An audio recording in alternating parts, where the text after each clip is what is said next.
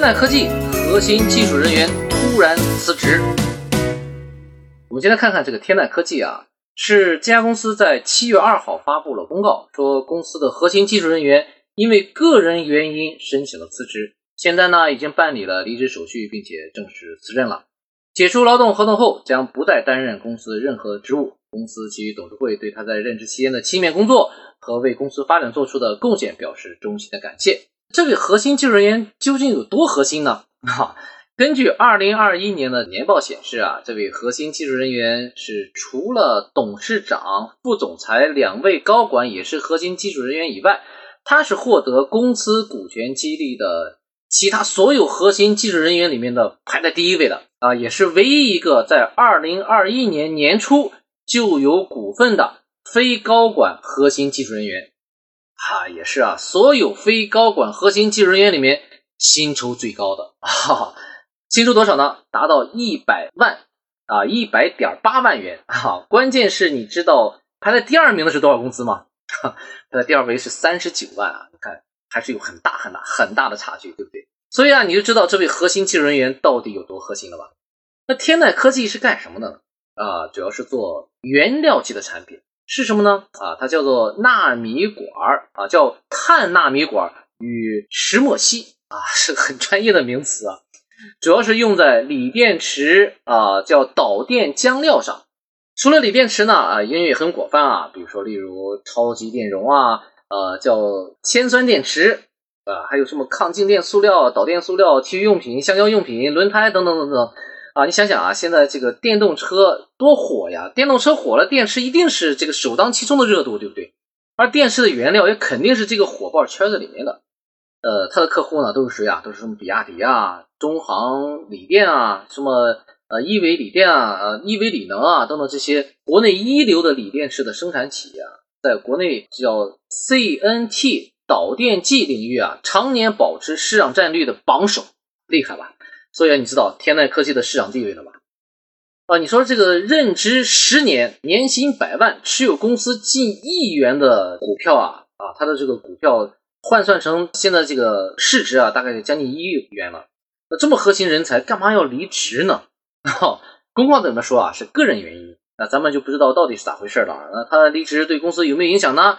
啊，公司肯定也说是不会有什么影响嘛，对吧？这位人才在职期间。参与研究并获取授权的发明专利大概有十六项啊，实用新型呢三十四项呀，申请中的发明专利有二十九项，哇塞，这真是核心啊！啊，实用新型专利还有十一项啊，都是职务发明啊，不存在涉及职务发明专利权纠纷啊，也潜在纠纷也没有，离职呢不会影响公司专利权的这个叫完整性，重要人才离开啊，多多少少肯定也会有些影响嘛。啊，我们也没法知道到底会怎么样啊。不过我们也可以了解一下这家公司的经营情况，对吧？咱们就通过财务报表来分析分析啊，用财报思维看上市公司。首先，我们先看一看啊，就是这个叫收入显著提高，呃，毛利呢有下降趋势啊。这个先说收入啊，收入我们可以先看看。收入情况是什么呢？我们有数据来显示啊，在过去的几年里面，每年都是增长的啊，没有从来没有往下掉的时候啊。特别是在二零二一年，增长非常非常大啊，前几年都是百分之十几、百分之二十几的增长，那只有二零二一年的增长率达到了百分之一百七十九啊，从原来的四点七亿一跃上升到了这个十三亿，增长速度还是非常非常厉害啊，非常非常显著的。那从毛利情况来说呢，虽然毛利额。一直情况是 OK 的，但是毛利率从二零一九年那个达到了顶点以后呢，当然也不是顶点，就这几年的一个顶点。呃，因为在二零一六年的时候，毛利率呃百分之四十九很厉害，二零一九年的时候百分之四十七，到了二零年呢是百分之三十九，到了二零二一年呢就下降到了百分之三十三。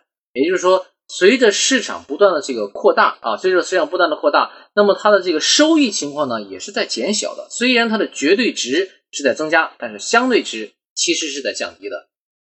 我们再看看它的净利和净利润的一个情况啊，这这个净利率。那净利情况呢，其实除了二零一七年那个时候有一点亏损啊，它亏了百分之四点八以外，其他这几年盈利都是不错的，而而且都是保持在百分之二十以上啊。从二零一八年百分之二十到一九年当时最高是百分之二十八啊，一直到呃二零二一年达到百分之二十二，情况还是还是很不错的啊。但是看看它的这个收现金的情况，确实出现了严重不足的一个状况。为什么叫严重不足呢？我们看这个经营性净现金流啊，在二零一九年的时候是最高啊，收到了多少钱呢？收到的是一点一亿。当年那个时候的净利润呢是一点零啊，差不多就是一亿多一点嘛啊，这个也就是收到的现金的经营性现金流和你的叫净利润情况是非常非常吻合的。但是转过年来，二零二零年它的这个净利润是还是一个亿，但是收到的现金呢，净现金就变成了六千万。而到了二零二一年，它的收入大幅度增长，对吧？利润也大幅度增长啊，利润增长到了二点九亿。但是它的收到的净现金流、新性净现金流却下降到了两千九百万啊！这个其实让我觉得很怪异啊，很诡异。为什么呢？因为我们其实有个指标，就是叫净利现金保证倍数啊。那就说看看我们的经营性净现金和净利润之间的这个对比，通常经营性净现金要高于净利润会好一些啊。其实它的二零一九年的时候还是不错的，高了高一点零三，高了一点点一点点。但是二零二零年呢，就只有。零点六了，到了二零二一年，只有降到了零点一，这个简直是太低了啊！看起来是非常非常不正常的一个状况。我们再看看为什么说它不正常啊？你看我们收入的这个增长情况啊，就看我们整个这个收入当年是十三亿，整个收到十三亿，而它的经营性现金流总流入总流入啊只有四亿，也就是说那个九亿跑哪去了呢？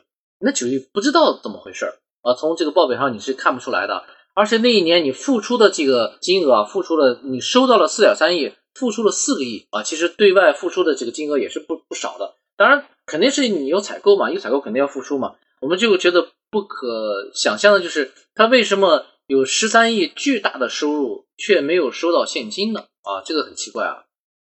我们再看这个图啊，叫现金背离的整个的增长。为什么这么说呢？我们看看。图中的这个红色的一个实线呢，就代表它收入，收入呢是在二零二一年是大幅度的增长啊，成本当然成本费用也是在增长，而且增长的这个幅度没有超过收入增长幅度，也就是说它的这个毛利额或者说这个叫营业利润的额会比较大。但是呢，在现金啊，在前几年还是比较吻合的，虽然没有那么高啊，但是相对比较吻合。在二零二一年的时候的现金的增长却出现了非常非常减缓的一条线。就变得很平缓啊，就是完全背离了收入的这个增长，而且我们看它的应收账款啊，其实很明显也是在延长的，不断延长的。它一九年的时候应收账款是七十五天，到了二零二零年呢是一百零六天，到了二零二一年的时候呢就变成了一百二十六天，而且呢同时啊，它的应付账款的付款的年数啊，其实是在减少的，从前一年的六十七天变成了四十五天。也就是说，一方面我从客户这边收钱收的没有那么及时，另外一方面呢，我给我的供应商付款又付的非常更加及时了啊。也说其实看起来这个很奇怪啊，为什么会出现这种情况呢？按理说像这样的一个公司，比如说原料级的一个厂商啊，呃，我不知道你们以前有没有听过我的前面的一些分析啊，就是原料级的一些厂商，通常情况下对上下游的管控都是挺厉害的，特别是对下游啊，也就是说很多原料级的厂商是你不给我钱，我是不会卖你东西的。然后就这样的一个状况，但是为什么这家原料级的厂家其实它的这个能力很强嘛？我们刚才说了，它是排在榜首了，对不对？但是还出现了这种应收账款长期收不回来的钱的这个情况，而且收到的钱呢，当然他可能收到的一些什么，比如说票据啊，不是现金，但也有可能，但是账面上好像也看不出来这样的一个痕迹，所以我就觉得这个很奇怪啊。我们做一个小小的总结啊，就是说这个为了市场增长，放弃一点毛利啊，肯定是正常现象。不过，这个提升产品的品质肯定也是不能放松的啊！就是你降低了你的成本，有可能是什么？要不然就是你加强了你自己的管理，要不然你提升了你的这个，比如说技术情况啊等等。但如果是减少了品质，那肯定是不行的，对吧？当然，我们也不是说你减少真的减少品质了，没有，我们只是说啊，就是要保障你的这个产品质量啊，不要受到任何影响的基础上，要加大这个市场的这个销售啊，那肯定是对的，对吧？另外呢，需要严重关注的啊，就是这个公司收现确实是有问题啊。我查了这个报表，当然我也没有那么多的时间去来看那么细致的问题啊。我只是觉得，为什么他的收到的现金的这个指标啊，和收入的情况严重的背离啊？这个确实是有点出乎意料啊。当然，人家也是经过审计的，他的数据理论上讲是不会错的啊。我们也不能怀疑说人家这个数据就错的，要不然审计是干嘛吃的，对不对？呃，当然我们也说啊，就是为了扩大市场，短时间之内啊，肯定是可以的，就损失点现金啊，但是需要谨慎一点了。这个现金一旦少了，就是你就算上市了、融到资了，有很多现金了，但是你还是要小心，因为就算是融到资了，那人家看好的也是你的日常经营所能收到的现金，对不对？你实际上现金收到现金越多，你的这个底气就越硬，否则的话，你还是要格外谨慎一些。好，王峰带你财报思维看股票，我们今天的分析就到这里。